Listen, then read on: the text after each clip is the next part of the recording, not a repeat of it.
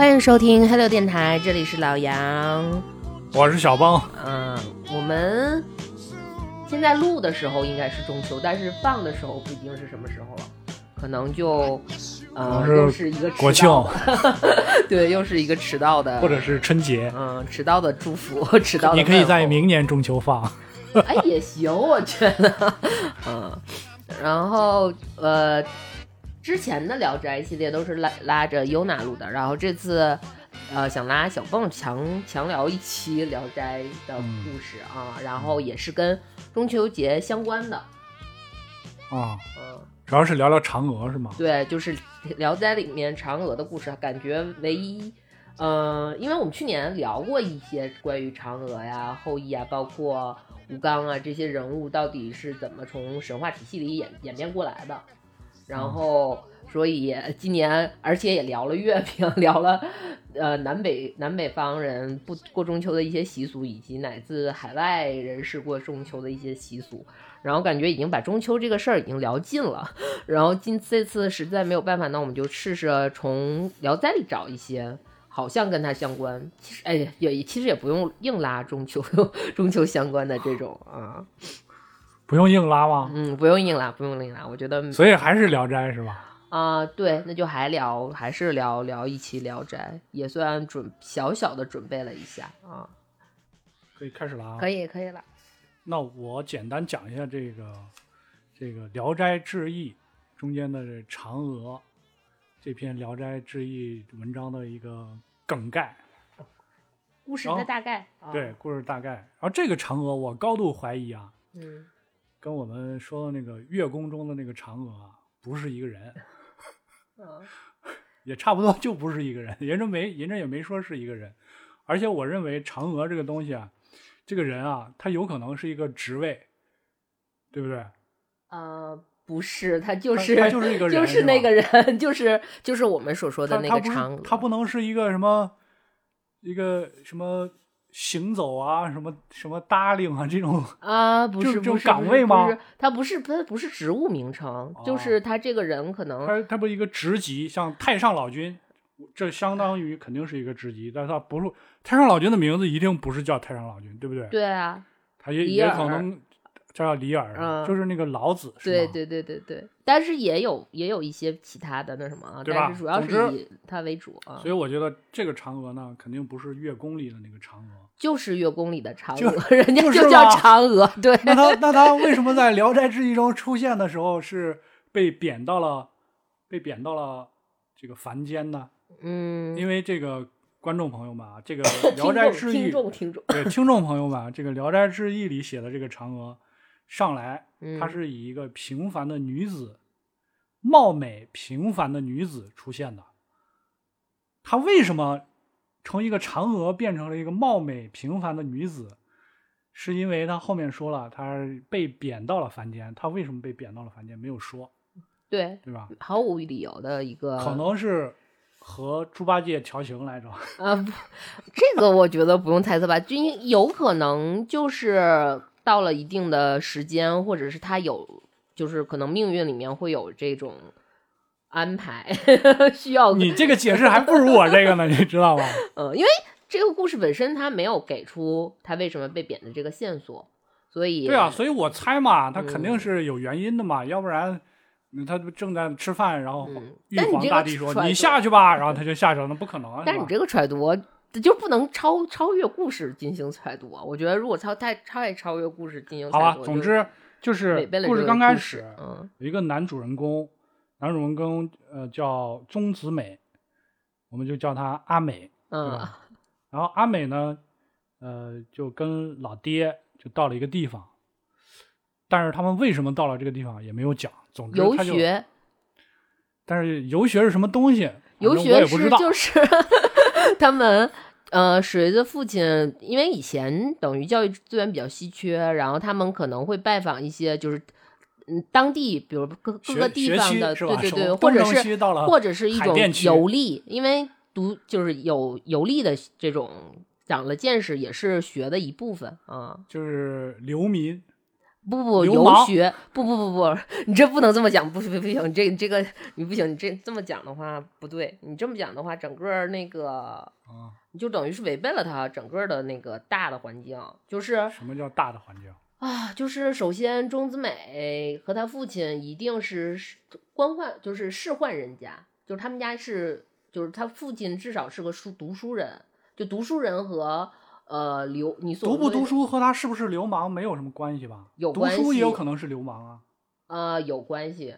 读书最有可能是流氓。首先，呃，但是 是这样的，就是我他的这种是他类似于社会的阶级。嗯。你说的流氓是他的性格的一个，或不是或者或者是他的道德上可能没有没有达到不可能不是人，但是。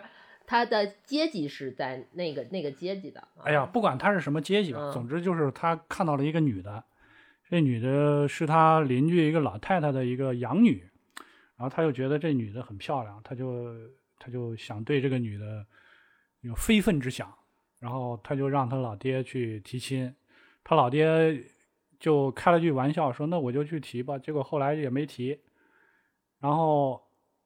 他也就不了了之了。长大了，他觉得他又过了几年，长大了，然后他说不行，我得继续去找这个女的。然后他就自己去了，找了这个老太太。老太太就说：“以前跟你爹那是开玩笑的，你这个不算数。你要是想娶我这养女，你就拿钱来。”然后他很气恼，很气恼。然后他是后来他因为那个娶不娶不了钱，那个赚不了钱，他就。娶了另外一个女的，是吧？没娶没娶，就是和另外的一个女的好了，呃，非法同居啊，好，非法。同居了。然后另外的一个女的呢，叫典当，就是疯癫的癫，嗯，颠颠三倒四的颠，颠三倒四的颠，嗯，当是就是当下当当时的当，嗯，当这个对当时的当，叫颠颠当。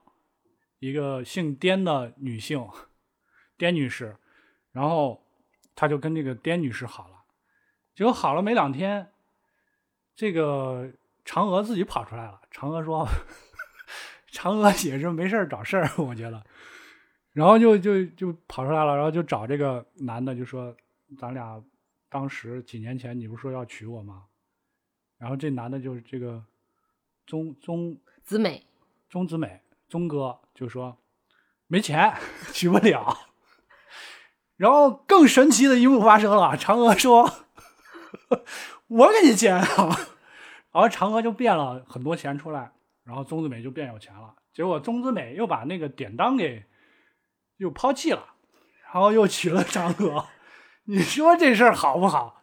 这不是当代青年男青年最大的梦想实现了？你看，想娶一个漂亮老婆。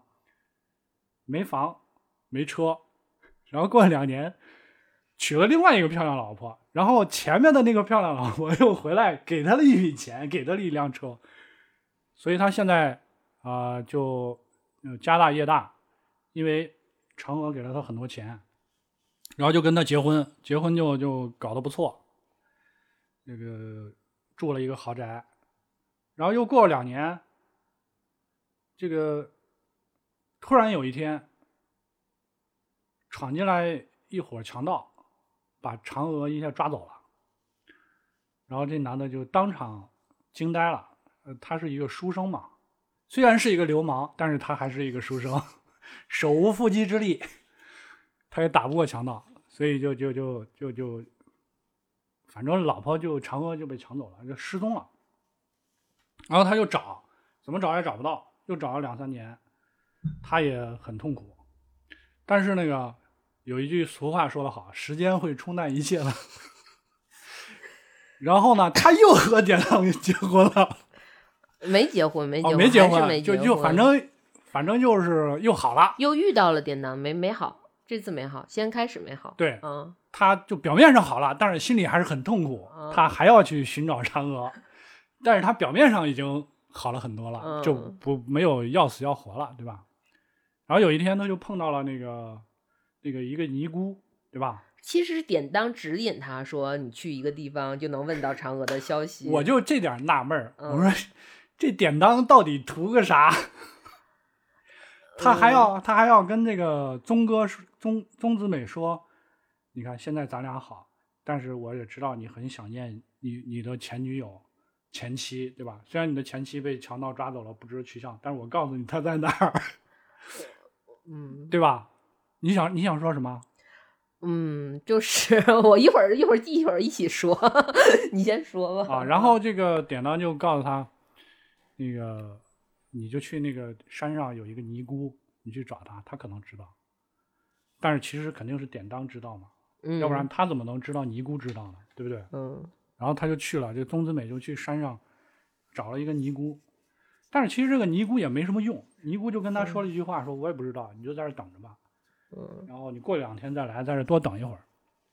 他就过了两天又来，又等了一会儿，然后就发现了有几个女性在貌美的女性，貌美的女性在山上跳舞，开 party 啊，对，在尼姑庵尼姑庵里跳舞，这个场景非常诡异，一看就不是一个正常的场景。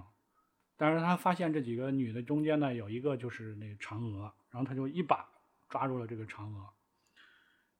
然后其他的几个女的，是看到这个的时候，可想而知，基本上也能判断这几个女的肯定不是妖怪就是神仙，对吧？要不然正常人不会在一个荒山野岭的泥棺里跳舞的。嗯，所以他就抓住了嫦娥，剩下的几个女的就就就就消失了。他也没说是尼姑庵，他其实说的是一个茅草屋。啊，嗯，那在一个荒山野岭的茅草屋里跳舞也不是很正常。然后。这个嫦娥就就就就跟他说话了，就说：“这个我当时那强盗也是我变的，就是因为出于这个这个这个礼仪，我不能突然消失，就是没有理由的消失，这个对你不好。所以说呢，我被强盗抓走了，其实我是对你好，这个就相当于那种。”用爱的名义绑架别人，好吧？你知道吗？你是这么理解的是吗？那肯定啊！你说妈妈打儿子，对吧？就是为我是为了你好，我是为了你好，赶紧学习，是吧？我是为了你好，去买两根葱。总之一切就是为了你好。然后这个说，我现在我要我要回天上去了，我毕竟还是一个。仙子儿，我毕竟还是一个嫦娥，一个仙仙女，对吧？我不能跟你在这瞎搞。我前面几年跟你已经搞了搞，可以了，你还想怎么地？但是呢，这个钟子美他就以死相要挟。对，钟子美说不行啊，我想你，虽然我娶了典当，但没娶典当。虽然虽然我和典当现在很好，生活很幸福，但是我还是想要一个老婆。嗯，那个老婆就是你。然后。这嫦娥看拗他不过，然后就飞到天上了。然后这个宗子美一看急了，就说：“我靠，我都说成这样了，你你还还要走？我不活了！”然后他就上吊。上吊了之后呢，他这个反正中间又是魂魄飞到天上了，又是怎么着？就是嫦娥又回来把他给救了，啊，他又把他给救了。说：“哇，这个男的 很棒，对吧？很棒，很很。”虽然娶了另外一个女的，没娶没娶。虽然和另外一个女的好了，但是他最爱我。然后他又把她复活了。复活之后呢，嫦娥、钟子美，那个还有那个典当三个人就生活在了幸福的生活在一起了，是吗？幸幸福的生活在了一起。按理说，我觉得，嗯，蒲老先生、蒲松龄老先生在这个地方其实可以写一个结局了。非常好，嗯，对吧？这就是一个典型的这个和平与爱啊，叫 peace and love。你爱我，我爱你；你恨我，我也不不，我也不恨你。冰城甜蜜蜜，对啊，这个大房二房，一个男的要死要活，多好。但是并没有，事情继续发展，而且这篇文章主要的中心思想呢？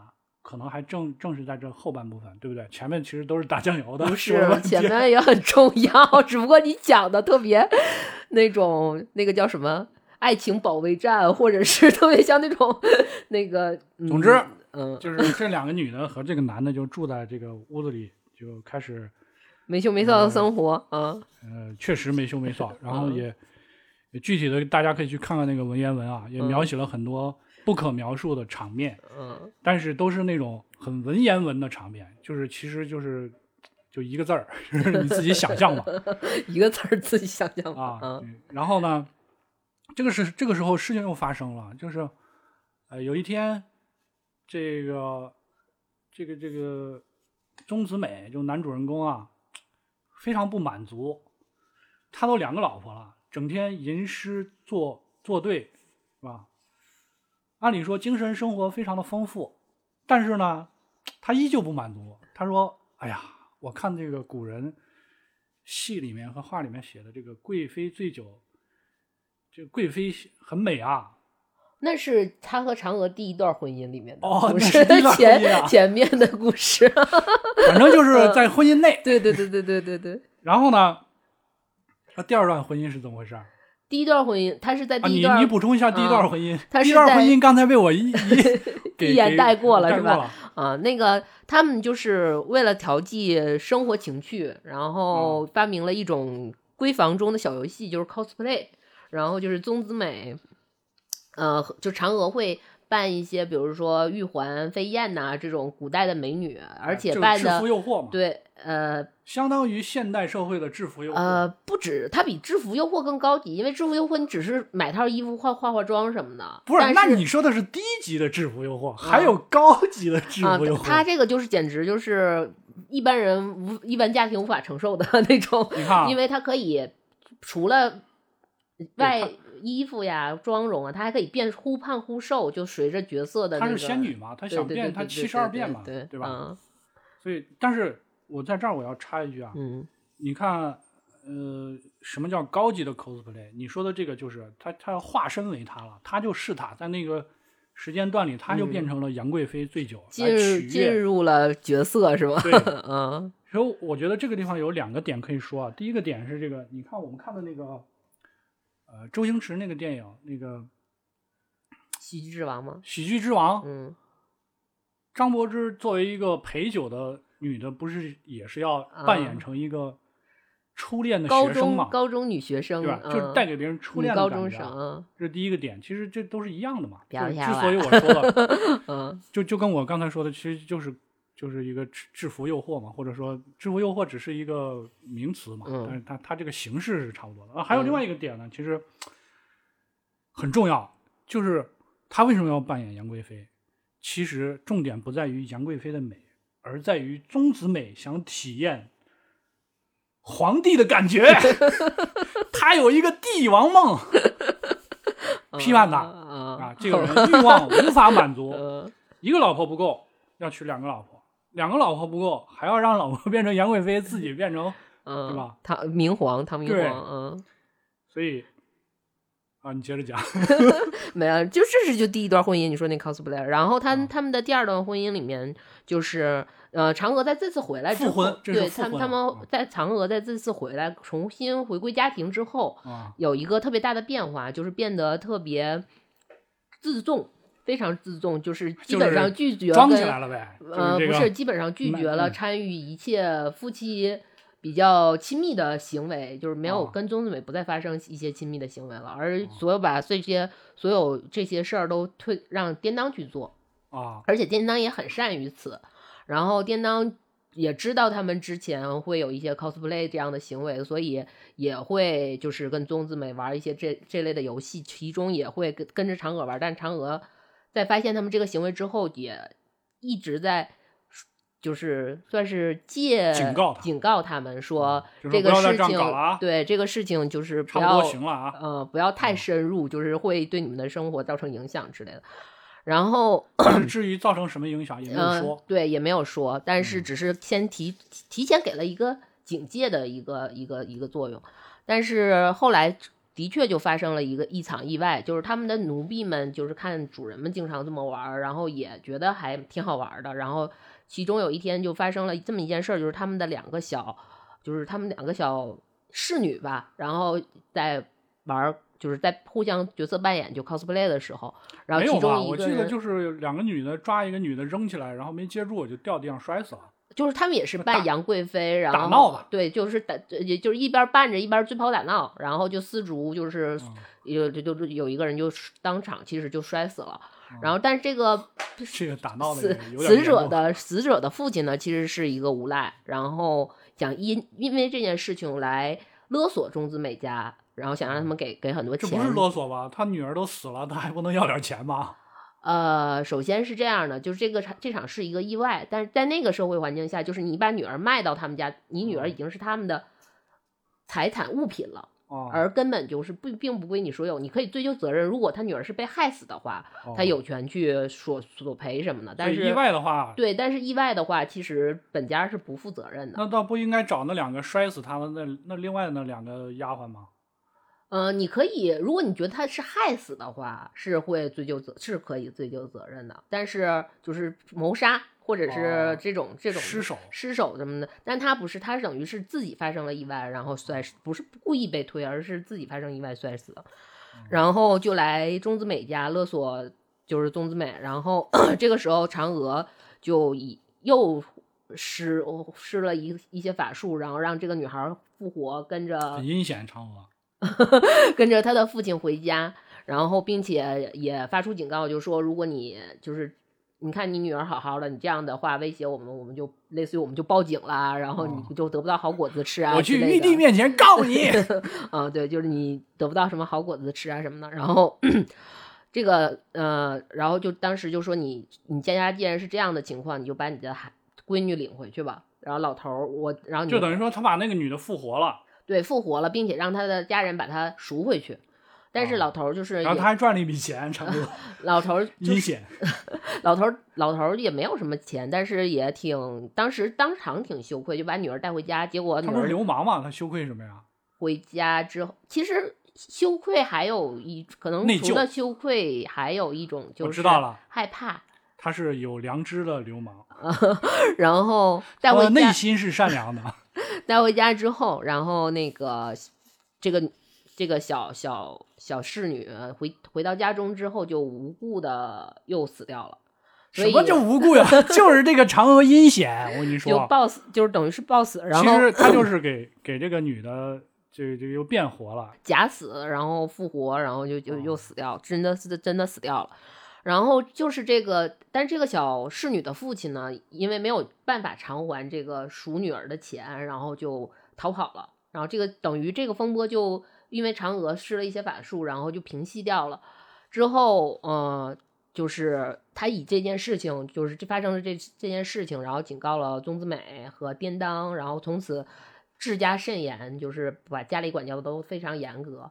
呃，在故事的最后，就是他们家就一家人整整齐齐，并且钟子美一直觉得自己没有孩子的时候，然后他嫦娥就突然间觉得，就突然间听到腹中有婴儿的啼哭声，然后。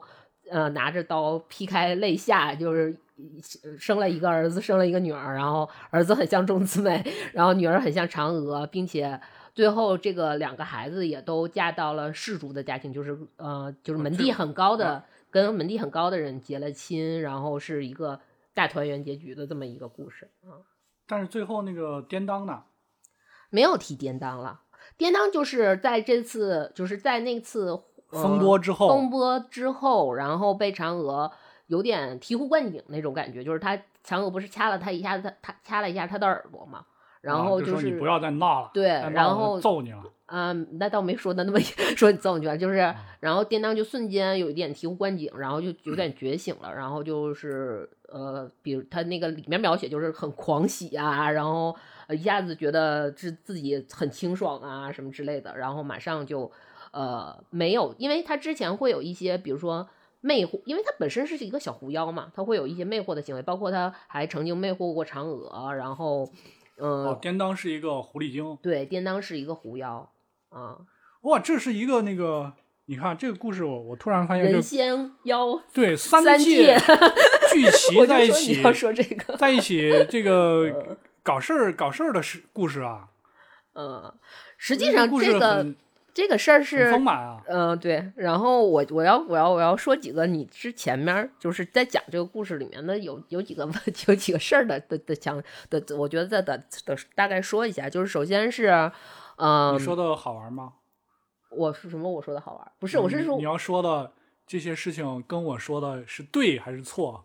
是你说错了的地方，就是首先宗子美就是嗯，她在整个前期求婚，就是你你觉得他在两个女性之间摇摆的时候，其实，在蒲松龄的笔蒲松龄本本故事本意下，他其实没有什么道德上的亏。我有啊，我没说这是蒲松龄说的，你是在我那你是在现代的这种。道德感下的一个，就是或者现在的这个三观下的一个，但是故事本身其实，呃，首先是宗子美跟不是说对嫦娥动了色心，是他父亲有婚约在先，但是因为那个就是姓林的那个老太太比较贪财，然后才阻断了他们这次婚姻。而且在嫦娥给宗子美钱的时候，然后宗子美也表示过拒绝，而且他说了一个特别漂亮的话，就是说，就是那种。你你有没有在那个抖音上看那那个现在有一个大妈，有另外一个大妈说，那个不要不要不要，然后吴一边把自己的口袋拿出来，人家说人家是那种拒绝吗？不要不要不要不要，不是不是，钟子美的那个拒绝还是挺，他的说的那个理由还是挺，就是反正漂亮话说的还是很漂亮的，就这他里面就说说那个，其实心里特想拿，对，他说我要是。呃，接受了你的钱，然后去，因为他就是要拿钱去提提亲嘛。就是我要是接受了那钱，然后提亲的话，就是等于我负了担当，我辜负了担当。哦，对，我想起来了。但是我要是不接受你的钱，我辜负了你，然后不不提亲，因为我们是有婚约在前的，然后所以我就辜负了你。你看人家这话说的，人家这情商，就让你说成我都惊呆了。就算，但是我觉得这个才是蒲松龄心里自己自己他自己这样想的。如果有这种情况发生，嗯，我我就要这样说。实际上，他其实你可以理解说，他说的是漂亮话，或者是他真的如果言行一致的话，他真的是一个在心里面会有一个道德对自己道德的一个自自我检讨，一个在挣扎。他很挣扎，然后收下了钱。对对对对。而且他自自己就是，比如说他跟那个姓林的老太太，就是电，就是他父母双亡。嗯嗯，养母吧，养母算是养母，然后去他在他父母就是双亡。那从这个角度上看，嫦娥的养母不就和玉皇大帝 平起平坐了吗？不是，嫦娥是嫦娥是不就是玉皇大帝的一个妃子吗？林林老太太这儿，你那你是看电视剧和那个什么？那个那个就是网上那些瞎瞎编的，那什么看多了。就是嫦娥是怎么到老太太家，就等于是嫦娥自己到了老太太家，就是莫名其妙出现了这么一个人。但是老太太觉得嫦娥长得很好看，将将来就是可能通过她的结婚能有利可图，所以才把她收养了，是这么一个关系。然后宗子美在向老太太自己向老太太提亲的时候，老太太救了嫦娥，没有救，就是他们俩算是首先老。嫦娥是需要一个家庭才能变一个家庭出来啊，呃，他不能变好多东西吗？我觉得还能变很多强盗出来。我觉得是这个故事整个的那个感觉上，就是故事呈现的一个体系上来说，其实嫦娥是在跟宗子美就是结婚之后，就是可能呃，她是慢慢觉醒自己，可能是嫦娥被就是嫦娥她刚开始不知道自己下来，等于说他失忆了。他他被不是他被贬下来，他失忆了，他不知道自己是嫦娥。呃，有可能是这样，或者是他的那个，就是他有一个觉醒的过程。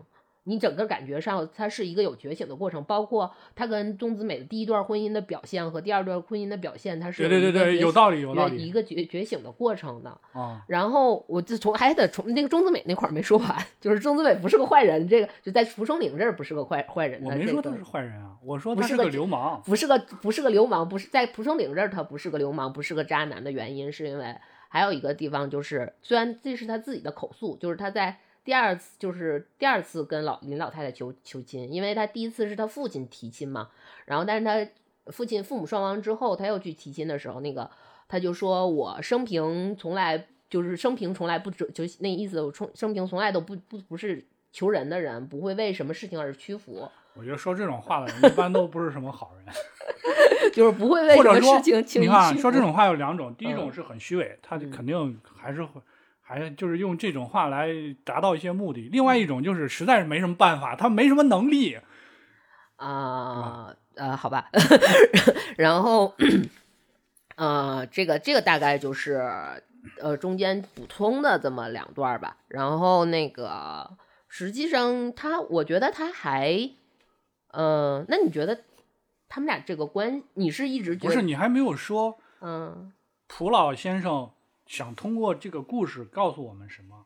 中心思这个故事的中心思想是要在这儿就说吗？当然要在这儿说了啊！我还以为你还要再补充点别的杂七杂八的呢。啊，我们没有什么补充。我觉得这个故事，首先他通过这三个人的关系，然后来展现了一个完美状态下的一个，就是那个时代，就是礼教下、礼教伦理下的一个完美的婚姻状况。实际上，他是，然后以此包括他们这种可能最后他们搞的这些 cosplay 啊，以及 cosplay 这种。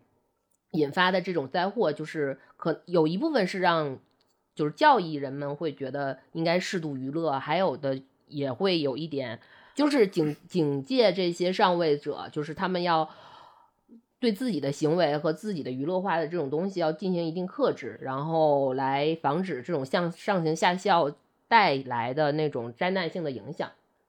嗯，这是你的看法是吧？对，这是蒲松龄的看法吗？就是蒲松龄的看法，你和蒲松龄的看法。我来说说我的看法。首先，我认为蒲蒲蒲老先生在文章的最后说了一些，嗯，呃，他自己会对每一篇《聊斋》的这个小文章做一些总结。那这篇文章最后的总结，他大致就是刚才树说的这个，说这个要你要适度，嗯，你无论是作为统治者或者说是主导者，就是其实就是嫦娥的地位啊，你你你你。你瞎搞可以，但是你要适度，你不要过于瞎搞。你一旦超过那个界限，你这个颠当也好，呃，宗子美也好，就会学嘛，甚至更更普通的他们的侍女，对侍女奴婢都会学。学了之后，那慢慢的这个影响扩大，就就就就不好了，会造成一个非常大的影响。但是我认为啊，就他他说的这个道理很对，嗯，不需要这篇文章告诉我，我也知道。对吧？我做我们作为一个现代人，我们从这个文章里读到了什么？第一个就是 没钱娶不了老婆。那作为一个现代人，唯独这个文章，你是不是也应该知道没钱娶不了老婆呀？那不一定啊，对吧？啊，好吧。有些人还幻想说，利用自己的学识和美貌去，对吧？得到一个。一个一个一个美好的爱情，对吧？得到一个女朋友，得到一个家庭，得到一个这个经济基础，永远决定上层建筑。精神文明永远要依附于物质文明，所以赚钱是第一位的。但是首，但是你你还有还有一个启示啊，男的没有钱，女的可以有有钱也可以。呃，我觉得你这个价值观不是不是很正确。啊。但是总之呢，第一条可以总结为，嗯，这个没钱不行，嗯，很朴素，对不对？嗯，没钱，你你你你要去赚钱，宗子美也也很刻苦，教好像他在教他，因为没有钱去娶嫦娥，所以他教了三年书，攒了那个人家要求他的钱的十分之一，所以说没有任何意义。所以第一条，没钱不行，还是要要有要有一定的钱。啊，第二条呢，我觉得我的看法和那个蒲老先生是有一点点不同。这个呃，上行就是从上行下效的这个这个角度啊，我认为上面呃可以行，但是你不要让下面知道就行了。因为是这样的，其实很简单。他说的这个，如果只从上行下效的这个角度上来说，我们推放到现代社会上来看，就是政策制定者和呃政策的执行者和政策的受众对这个这个体系的这个看法嘛，对吧？政策制定者肯定会觉得，反正我有权利，反正我爱咋地就咋地，是吧？你也不能把我怎么地，是吧？大致是这个意思。但是。你一旦过了那个界限，这这是故事里讲的。你一旦过了那个界限，就会产生很大的灾祸，对吧？所以这个界限在哪里？我认为在现代社会啊，聪明的这这个政策制定者，他这个界限啊，其实怎么说呢，把握的很好。嗯，我觉得他不只是说政策，他其实要说的是一种统。其实他这个故事说的是一种统治者对自我的，就是自我德行或者自我的这种业余爱好或者爱这这种玩玩玩玩乐之类的这种东西，会有一个上行下效。就是这个有点像我之前看别的，就是看他们之前有一个纪录片，然后他讲的就是那个英国当年女巫审判的时候，然后说为什么会出现女巫审判，因为英国本身是。毫无女巫文化的，它是从欧洲传过来的嘛？欧洲是其实有很多女巫文化，其实到到了英国，这个女巫文化其实就几乎是没有，因为英国的女巫很无聊，她不会又不会飞，又不会骑扫帚，就又不会怎么怎么样。欧洲的也不会。嗯，欧洲有一些是会的，就是欧洲真的吗？对，那在那个时期下，在这个工业革命之前，他们就可以飞了。啊，他就是对女巫的那个描述，就是给女巫的描述，对对女巫的描述是有的，但是就是英国本土的那个对女巫描述其实是非常无聊的。但是他们为什么又会出现？就可能都之前都没有这个文化土壤，为什么会出现女巫审判？就是因为当时英国的，就是皇他当时英国的呃，那个他们叫国王，然后对突就是他对突然间对女巫这件事儿非常有兴趣。然后还写了写了专门写了一些跟女巫相关的相关的书。他没有秘书团吗？帮他就是他做了这些研究，然后并且把它就也写成了书，然后所以他的底下的民众才知道哦，就是国王对女巫很感兴趣，然后他们女巫是什么？然后他们可能就是自己或可能是听了外面说的一些，或者看了国王的书，或者自己想象的一些女巫的事儿，然后才。演变成后来说，感觉我们这儿有女巫，然后随后可能又制定了一些女巫的法律，然后才变发生了女巫审判这个这个事件啊。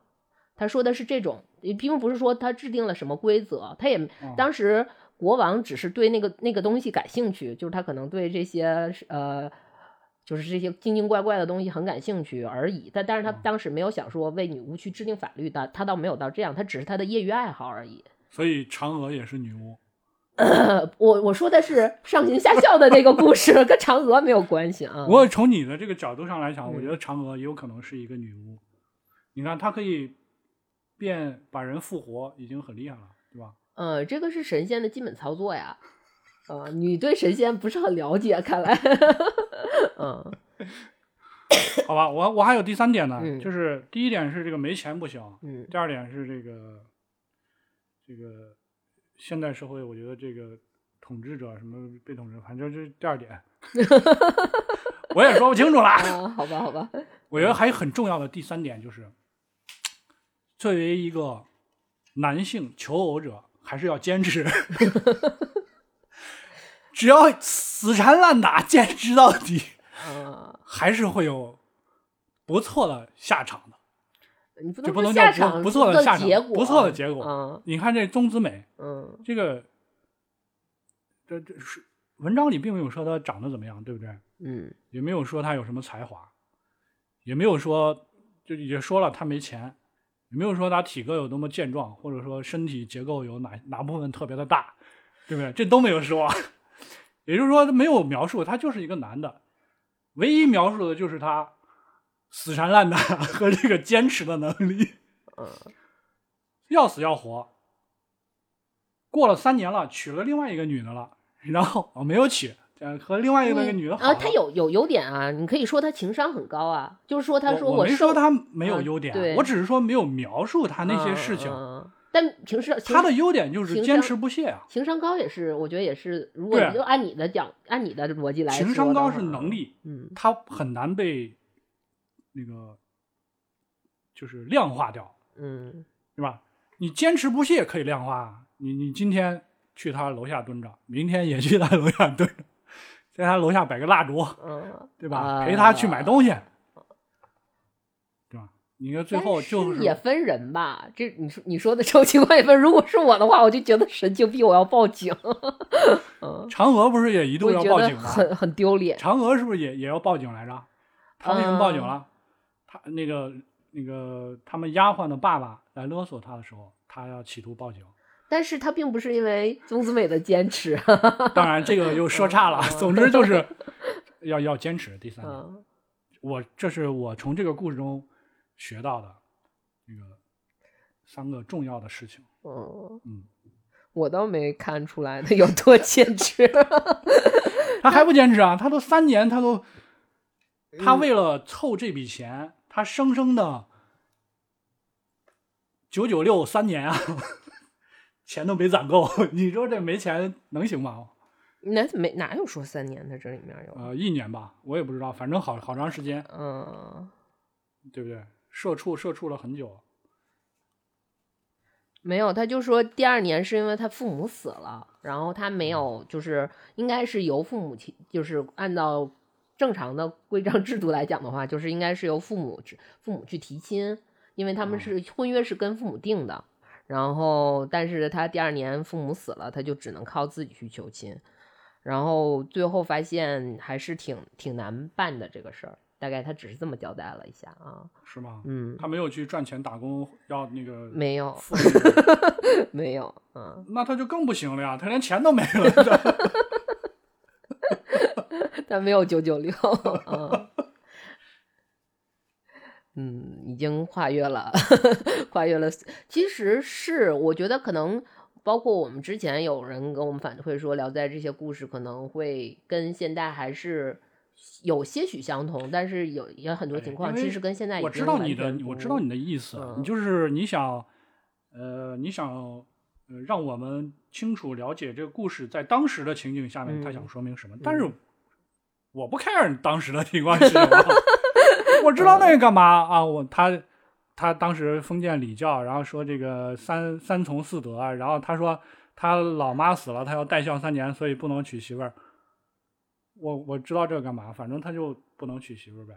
但是我知道你说的有一个好处，就是说我们了解了这个之后呢，对这个文章本身的一些看起来比较奇怪的地方就容易理解了，对对不对？说为什么这个为什么这个嫦娥能和这个典当一块儿过幸福的生活在一起，而且毫无嫉妒，毫无对吧？还要还要指导他，对吧？他他明明知道他是个狐狸精，他为什么还要对他这么好，是吧？起码他是指导他了。所以说，在当时的那个社会环境和蒲老先生在当时写的时候那个那个环境，他是有道理的。他也许就是映射了社会中的某些风气，他想警告这些。造成这些风气的人，不要再这样下去了。你要适度，是吧？《聊斋志异》整体呢，不都是劝人向善吗？劝各个阶层的人向善，劝各个各种人。他主要还是抒发自己更多一些，就是教化的东西其实并没有那么多。嗯，是吗？他他不告诉他不是真善美。他主要是自私，是吧？不是，也不是自我实现，没有说什么真善真善美这个东西是你过自己去体味的，说你能体味到这个故事到底是真善美还是什么，这个都是我觉得都是你看我就没有体味的，我就体味到了他那个有钱没钱不行。对啊，这个就是每个故事就是仁者见仁，智者见智嘛，这个就是每个故事可能你所。关心的方向可能就是有钱没钱，所以你看到每个故事上面都是都是人都是 RMB，然后这个都是这样的情况啊。这个打开《聊斋志异》，嗯，这个每本每一页的书缝里都写着没钱不行。其实他还是对蒲蒲松龄是不是也没钱？对他比较，其实他一生都比较穷，因为他是你想他。呃，一年，他就他主要是大部分时间，他除了科考考科举，一直一直都没考上，然后考到七十多岁都没考上。但是大家后来得了一个写小说没有，就得了一个荣誉荣誉荣誉科举奖，就是韩寒嘛，是不是？没有写小说，他当时写小说是没有稿费的，他只是要自己想。古人文人都有一个著书立传，或者是其实他写有一种说法是他写《聊斋》的时候，他是在为自己的另一篇长篇小说做一个准备啊。然后那个小说是完全是讲那个家庭家庭关系的这种的那个这样的一个小说。然后他正常就是他能谋为谋生的手段就是他做诗书老师，然后他是一个一年的话大概不到二十两。二十两银子这样的一个收入，然后其实这么算起来也，嗯，可能连小小康都算不上，一年二十两应该还可以吧？一年二十两其实也没有很多，也没有很多，对，也没有很多啊，因为他要养家，他不是说他自己啊，他是有家有家庭的，他也有一个嫦娥，他没有一个典当，他没有嫦娥啊。而且比如说像他们除了养家以外，比如说像他们这些文人，他们需要一些应酬，就是比如呃需要。比如说，类似于诗会啊，或者是这些朋友朋友这些往来啊，其实他们是都是需要的，但是这个也是花费很大的，在他们的生活开支，就跟你随份子走红包是一样的啊，这个也是一个很大的开销。教师对对对对对对，业余时间写写，而且他是一个鬼怪小说，不是就是不是那种特别个，他曾经执教过那种很就是很官做的稍微大一点的那种，但是基本上。很多就是没有那么、那么、那么、那么高门显贵的那种家庭，都是那种家庭在那种家庭里执教，所以还是挺挺辛苦的啊。再再说回这篇文章，就是我比较好奇的几点，我说为什么，呃，他要把这个女性搞成一个嫦娥啊，他为什么不搞一个大狐狸精，或者说一个老虎精，或者说一个或者一个其实。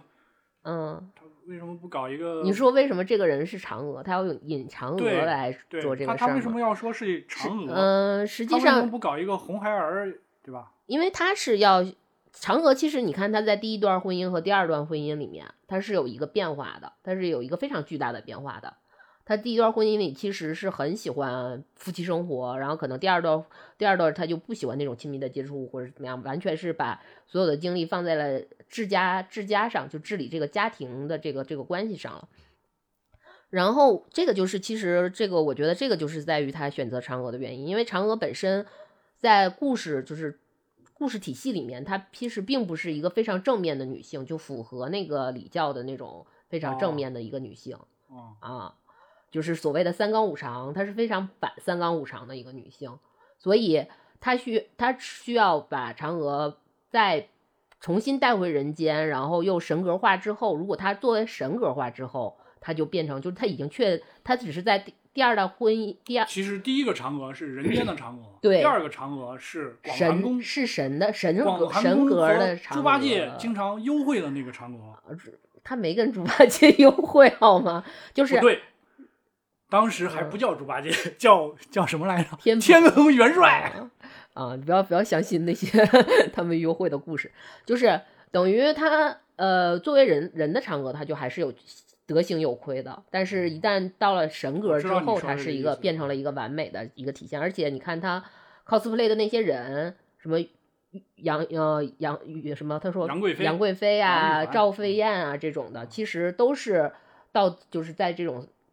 呃，三纲五常下，然后道德有亏的、德行有亏的这些妇女的样子，妇女 对呀，那他们就是大妈，呃，就是这些这些女人女人的这个这个，他们都是来 cosplay 这个的，嗯，所以他会选择嫦娥，是他是做一个前前后对比。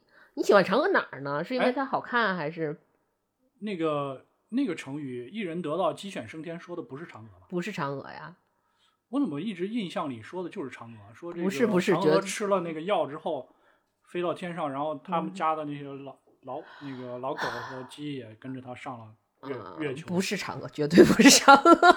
他是呃，他叫什么来着？他是道教当，他是道教的一个算是祖师爷的那么一个一个，就是比较有地位的那么一个，是一个男性。啊，你说那个成语是那对另外那个人？对对对对对，绝对不是嫦娥。我觉得嫦娥还是我之所以喜欢嫦娥，是因为她没有甩后羿。凭什么我就得等着你？但是你看，一块飞，比如说我们说放在嫦娥的一些诗词，就是李商隐，然后他不就是李商隐是属于他的诗里面特别容易夹带私货的嘛？然后李商隐，比如说他有一个诗，就是什么后悔什么投灵药，碧海晴天夜夜心啊这种。其实他就是因为李商隐之前，李商隐其实他不是不是只有一段婚姻的，他之前的那段婚姻对他的伤害非常大，所以他后期我们觉得他写的特别有些莫名其妙，但是又很非常美的诗的里面，他是夹带了一些私货，对他那个前妻的一个无限的怨恨，然后包括他这首诗其实也是有有影射的，就那个那个女的好像是你通过他的就是我，因为他那段是没有记。任何历史记载的，但是你能通过他的诗歌能感觉到那个女的好像还挺有钱的，但是最后跟别人跑了，然后她就是那种就是可能家世门庭会比李商隐高一些，然后最后可能就是就无辜消失，因为无辜消失可能就是跟别人跑了什么的，他对这件事儿其实一直耿耿于怀，所以他很多诗歌里面就是那种莫名其妙的。隐隐喻都是在说这个事儿，然后他其实嫦娥，他用嫦娥这个比喻也是隐喻，也是在说这个事儿。嫦娥这个职位是玉帝的妃子吗？不是啊，当然不是，他就是一个普通的。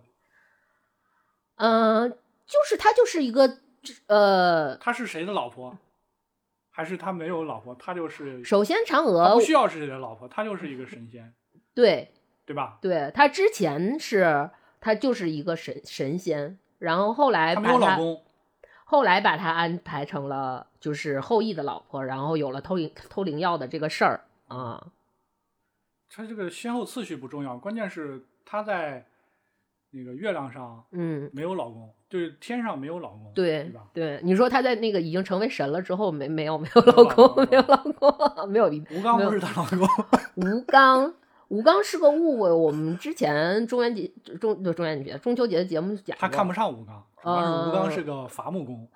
吴刚是到唐朝的时候，《酉阳杂俎》的那个、那个、那本书里才有记载说有吴刚这个人，但是实际上是因为在《山海经》里面有一段记载说，就是这个吴刚就是他最后的那个死法和什么，好像是跟后羿有一些有些许关系，跟跟后羿的老婆有些许关系什么什么。有些关系，其实是因为它记载的是在《山海经》里，但是它不叫吴刚，它好像是只是一个姓吴的一个部族的。出现了没？我忘记了，别说。你说鲁迅那个小说吗？没有出现吴刚啊。我怎么记得有出现一个乌鸦还是什么？啊，有乌鸦，有乌鸦的意象啊。哦，那然后有路上碰到一个人，那个人是谁啊？我忘记了，回头自己看吧。说了。嗯。就是，所以他有点儿是穿凿附会了，然后最，但是吴刚其实是非常往后才出现的，到一直到唐的时候才出现的这么一个角色啊。所以吴刚比嫦娥小八百岁啊？不是，就是吴刚的出现要比嫦娥这个传说要晚很多。那不就是小小小了很多几百岁嘛？啊！嫦娥孤苦伶仃一个人在天上待了这么久，还不允许她下凡来和宗子美玩一会儿吗？呃呃，这我们不分析他下凡的原因，只不过就是觉得他这个设定有可能就是蒲松龄是因为他之前的这个所有的这些嗯，在这个文化神话意象里面会有这个，所以才选择了他。哎，《聊斋志异》里最牛逼的一个妖怪是谁？或者说？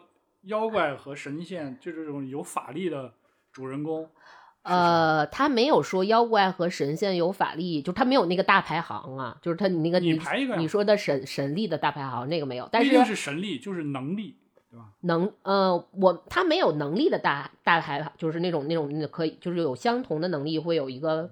谁大谁高谁低，但是他有地位的啊，对，就地位也行。地位里面，我觉得以我读了所有聊斋这些故事，我感觉的话，它里面说云罗有一个叫云罗公主的故事，然后那个云罗公主应该是在整个聊斋它所有的这些，我先从大面上来说，女性嗯地位高还是男性地位高？聊斋里面出现的人物吗？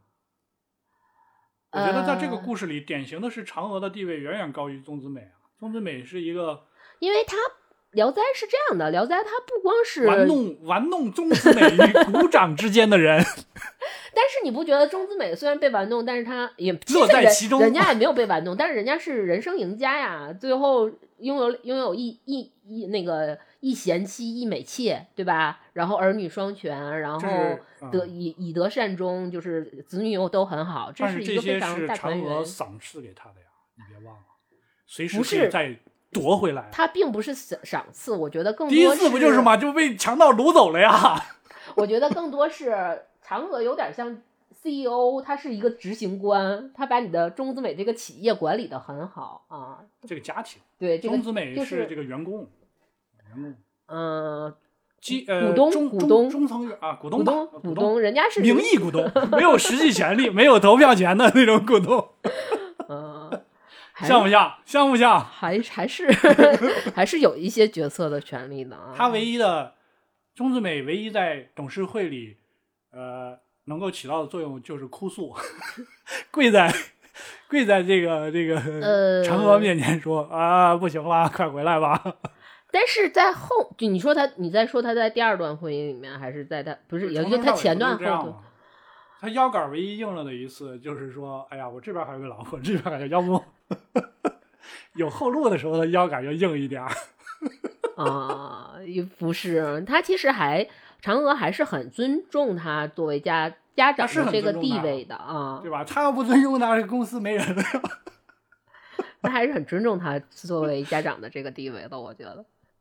哎，刚才说到哪儿了？就是说，你你再给我普及一下，这个《聊斋》里面哪个妖怪最牛最牛逼，地位最高？呃，我我为什么你觉得他地位高？我不刚才没要那个你说，如果法力值的话，那个东西没法比较，因为他的故事其实都比较庞杂。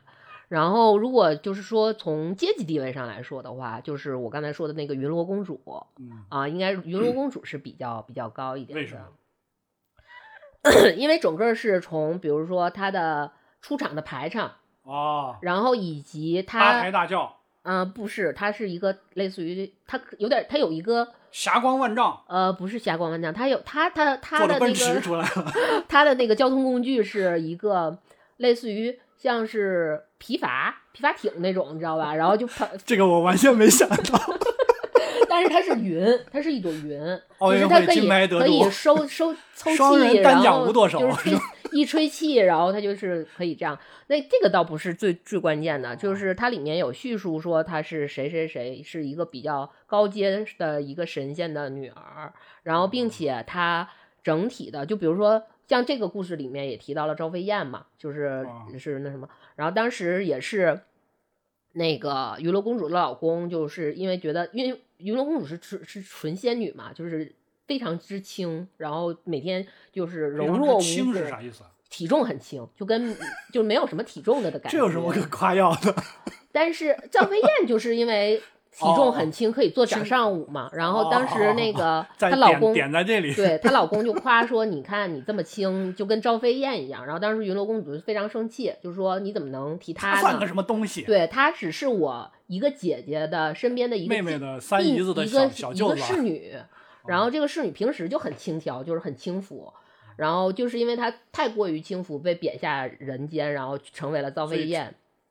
她也是个神仙？她不是，她是神仙的侍女，但是没想到她因为轻佻，就因为不正经，然后下到人间之后又更不正经，然后所以她就是为什么不正经的都要放到我们人间来？这个这个神仙太坏了，我。你其实相对来说，其实神仙的，就是神仙的情是比较去性化、无情欲的，是吗？对，这不对呀。有很多故事，包括比如说贾凤志这种故事，他对他说他想求道德。机器人吗？啊，机器人。嗯，你需要这个东西，就是相当于说你需要得到了一些权利，或者是享受到了一些待遇，比如长生不老啊什么的。但你那肯定就是要摒弃一些东西嘛。你就要我可以摒弃掉宗子美和典当 你就是要以此为放弃一些可能，因为你有人性。哎，说远了，说远了。那那说回来，就是刚才那个云罗公主排，主要是她出场的排场，让你以及不是她出场的排场，包括她的能力，以及她对她在自诉的对对对仙界的这些，包括她带下来的东西，就是带下来的，也不是说法没有法器啊，就是她带下来的东西哈，包括。她跟人类生活留在人间的这些，呃，这些，比如说包括建筑也好啊，还是什么也好啊，这个建筑对，就是他们 那个挺科幻的。他那个有好像是有他住的那个他，云罗公主自己造了一个水立方，他自己造了一个园林，然后那个园林的门只有她老公和她才能进进出，别人是打不开的，就有点像指纹识别或者瞳孔识别或者是什么。这种这种感觉的才才能开，就挺科幻的这么一个故事。其实就是机器人嘛，我刚才说，你就说他他是取了一个 AI 是吗？对，嗯，好吧。那第二排第二的呢？排第二的，我想想有没有男性？哎，我一直觉得《聊斋志异》里面好像没有男鬼，都是女鬼。有男鬼啊，多但是男鬼的有没有有啊？有啊。一百那我倒没有统，不是，因为它不是说鬼，它分很多种，比如说它有有鬼。有精怪，就是有统一称之为鬼。你这个，那你这个特别不科学啊！有我还要分那么清，我有那么多闲工夫吗？啊，要鬼，有蛤蟆变的精，有老鼠变的精，妖妖就是成妖魔鬼，包括神仙鬼怪，全部算到一起，男性多，女性多。嗯，比较。怎么说呢？就是如果是以篇幅来算的话，就它能真正形成一个故事，然后并且篇幅较长的还是女性的，偏女性的比较多。偏女性比较对，女性好的多还是坏的多？呃，他是主要角色啊，像我明白你说的，明白你说的意思。典当这样的好坏就无所谓了，他不是主要角色，我们就看嫦娥，就是以嫦娥这。那你觉得嫦娥是好还是坏？还是正面的居多吧，毕竟他还是你觉得呃，刚开始不怎么样，后来虽然也不怎么样，但从蒲松龄的态度其实是按照他写作的时期来算的，他的前期写的大量的故事都是比较赞扬这种的，但后期可能对就是女女狐狸啊，中间被女鬼 伤害过。呃，不是，我觉得可能是这个这个没法聊，因为他对狐狸和鬼的这个是有有隐喻在的，这这个隐喻聊不了啊，我之前。我之前聊不了，是他隐喻的人的那个角色聊不了，他是因为这个对这些这群人那什么啊？因为我这个网上都没有，都没有人不敢写啊。啊，我之前是我自己翻资料，就是所以蒲松龄是一个呃擅长写女鬼的女权主义者，可以这样说吗？嗯，他也他不能说女权。你你觉得那时候没有女权的概念，对吧？他是一个非常女性有好感的。嗯，不是，我觉得他应该算是会非常了解女性，是吗？啊，他是很了解那个时代的一些女性，而且能知道，就是能，因为你想，他写了这么多女性角色，然后基本上对每个女性角色的描述和概括没有重样的，是吗？对。那他那他挺厉害，对，就是是这么一个人，他是挺擅长很多女朋友，很擅长写女性角色的。但是实际上，如果你说交女朋友，那倒不是，因为他其实生活还是比较算是他同时代的这些比较那什么的，算是比较枯燥乏味的，还是以想象为主。对呀，他肯定枯燥乏味，要不然他能写这么多。奇奇怪怪的文章，你看谁天天在外面玩，回来还能写文章？这样的人太少了。也有，有，但是非常少。精力不可能花费在所有的方面，你花即使花费在所有的方面，你也不会成为一个所有方面都出色的人。能量是守恒的。嗯，而且他算是这些古代作品里面写女性会，嗯，也算是比较出类拔萃的人了。啊，是吧？对。就是因为很多，包括这种故事，尤其这种传奇类的故事，是很多是以男性为主角为主主角。你有没有看过这个《聊斋》里面？你看了这么多，有没有一个精比较奇怪变的精？譬如说打火机成精，有没有这种？就是那个时代没有打火机，但是我举个例子嘛，就是比较奇怪的东西变成了一个妖怪。嗯，你觉得什么东西奇怪算是奇怪？这得问你啊。我没有觉得任何东西奇怪，因为我打火机变成精不奇怪吗？因为你你变成精的理论根据是，就它在这个变精的这个逻辑下，是它是有一个一个理论根据的，就是它比如说呃有一个除不除了蒲松不光不光蒲松龄吧，就是整个的这个大系统下，最开始是物老成精，就是这个东西只要。足够久，足够久，它就会成精。然后也是万物有神论的一个一个最基石的部分。然后还有的就是，它是一个会有一些机缘巧小弟，机缘巧合什么的这种的。所以机缘巧合的是哪儿？吃了一个大灵芝什么的。啊，不是大灵，没有大灵芝的故事。就比如说，嗯，他第一篇就尸变的故事，他就是这个人诈尸了，就是死去的女鬼的故事啊，像这种的。所以你说，你既然很，其实如果你喜很喜欢这一块的话，你就对什么变成精你都不觉得奇怪啊。我觉得还是有有变成奇怪的。你比如说这个扇子，嗯，变成精和狐狸变成精，我就会觉得扇子变成精有点奇怪。嗯，它有一个是应该有扇子精吧？书虫变成精，书虫，嗯，是吧？我就觉得这个就有点奇怪，觉得有点奇怪。我我印象里都是什么《西游记》那菊花，菊花变成 菊花，有菊花精啊。花精，但是菊花精就有点莫名其妙，是吗？就以我们现在的人来说，就有点奇怪，但是应该还好。嗯，就是植物成精嘛，是吧？树精、菊花精都是那那一套。对，然后石头石头成精，石头成精。嗯，石头成精，我略觉得有一些奇怪。你觉得是啊？因为它是无机物。那就不能有按你，我觉得按你这个逻辑，它那就不能有一些外星的一些或者是上古遗留的 DNA 在里面，然后因为某种化学反应或者空间空气变化，然后就 萌生。可以，我只是觉得它奇怪，我并不是说它不能变，它可以变，可以变，随便变。就只是让我觉得惊诧。嗯，好吧，嗯。很多都可以，就是只要你这个，它大部分吧，就是这些你觉得无机物啊，或者是这些的什么，都是比如说它是呃时间够久，然后就或者是他的就是希望他就爱这个东西的人很心诚，然后他就还有就是 这个主人公《聊斋志异》里面最惨下场最惨的一篇，特别惨，五马分尸，然后魂魄尽散，然后十八层地狱逛五十圈这种有没有？呃，也有，因为胡松林很很讨厌那种，呃，就是以及他为什么这么惨？他很讨厌那些贪官污吏嘛。我也讨厌。对，然后他就会写这些贪官污吏，包括蒲松龄个人很讨厌曹操。是吗？嗯。他把曹操怎么个？他觉得曹操是个奸雄，他坏了整个的那个大汉嘛，然后就是坏了正统正统文化。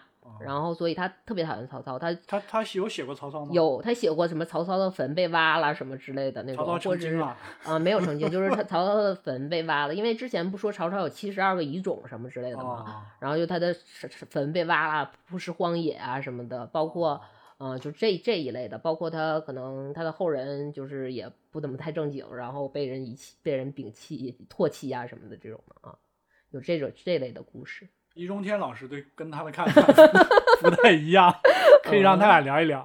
对，就是比较惨的，可能就是他比较痛恨的这一类人会会有，会写的比较惨。这这个曹操又不是他的主人公，有没有主人公说这个？譬如说钟子美最后嫦娥又跑了，然后钟子美遗恨终生，然后郁郁寡欢而死。因为他这是志怪类的小说呀，你志怪类的小说其实什么死法的都有，就是说那个。那个比干抛心，那个是《封神榜》，然后那个干将莫邪。那你我给你说一个吧，就是他还算是比较那个那个，就是比较有名的故事。然后这个故事就是说，呃，他老婆死了，然后他很喜欢他这个小，也不是老婆，是小妾。你就直接说他怎么死的吧，我不想听故事，你就说那个人死。他没死，呃，不，他也死了。结局有多惨？不一定就就对结局，我就说一下他的结局，就是。他他的小妾，他很钟爱的一个小妾死了之后，在成为鬼女鬼之后，还要因为他之前做了很多恶嘛，然后还要为他呃当妓女，然后去还他那个债。然后他发现这件事之后，他就呃非常痛恨，然后就打骂他的小妾，就是因为他觉得特别不守妇德嘛，按照他那个道德标准。然后结果呃那个就是鬼界的老鸨，就是管他管他就是他他老婆的那个黑山老妖。呃，不是黑山老妖，人家是类似于冥界的官官官方的那个管技那个特殊行业从事者管理人的那么一个角色，然后就出来，咱们阳间都没有这 样 出来给他一顿骂，然后骂的极其难听，然后并且就是还给他进行了精神攻击，不止精神攻击，而且给他打，给他一顿一顿打，然后一顿挠什么的这种的啊，你说你觉得这算惨吗？我觉得不惨。呃，你说那是身体伤害的惨吗？没有就算了，你也有也有，因为很多，就是你要说，但是我不知道你说的最惨的级别它是什么，到一个什么级别？起码得死了吧？还这已经啊，对，死了很都大很多都是死了，然后也会有说，比如说下地狱，然后就我们所谓的地狱，但其实他就是说到那个。呃，接了阎阎王啊，或者是帝君啊什么的，然后各种酷刑啊什么的那种的，就是比如说有什么掏心挖什么煮下油锅这种，都是都非常常规的操作手段了啊。哎，《聊斋》里面有没有这个和除了我们知道的那些比较出名的篇章之外，嗯，另外的一些和现实社会有交集的，譬如说像嫦娥，这个其实是是已经和现实就是社会约定俗成的一些人物、嗯名词有交集的，还有什么一些小故事？你比如说画皮，这个就是生造出来的嘛，或者说我认为它啊是生造出来的。有啊，有很多啊，就比如说甄姬，甄姬是谁？嗯、洛神洛神我知道，啊，对他有关有过洛神的故事，反正他会引用一些神话人物，也有孙悟空啊，还有孙悟空、啊。有孙悟空啊，孙悟空在里面干嘛？但是就是也是呃，那个故事我有点记不太清，那个有点那个故事非常短，大闹天宫来着也，不不不，就 是大闹地府。呃，好像是啊，对，好像是就是当地的人很信孙悟空，孙悟空，然后孙悟空就来了。然后就等于他已经是就是，哎，这是《聊斋》的故事吗？我怎么我感觉好像又有点像是别的别的里面的故事，好吧，这个我觉得嗯可能有，点多，我有点杂现在啊，反正今天我们趁着中秋聊聊嫦娥也算不错。嗯，呃，反正而且是我们换了另一种方式去聊《聊斋》，这个真的是换了另一种非常不跟以往不同的方式聊了一下《聊斋》。太太多人去说中秋相关的这些事情了吧？呃，其实也并没有太多吧，但是实际上中秋能想象到的、可可想象到的，其实也就大概那么几样。之前该聊的也都聊过了，做做的挺穷尽了，上次，嗯。那今天就到这里吧，然后感谢收听黑色电台，这里是老杨，拜拜，嗯小梦。嗯，最后祝大家中秋节快乐，迟到的中秋节快乐，中秋节、国庆节、春节、元旦一起快乐吧！嗯，好。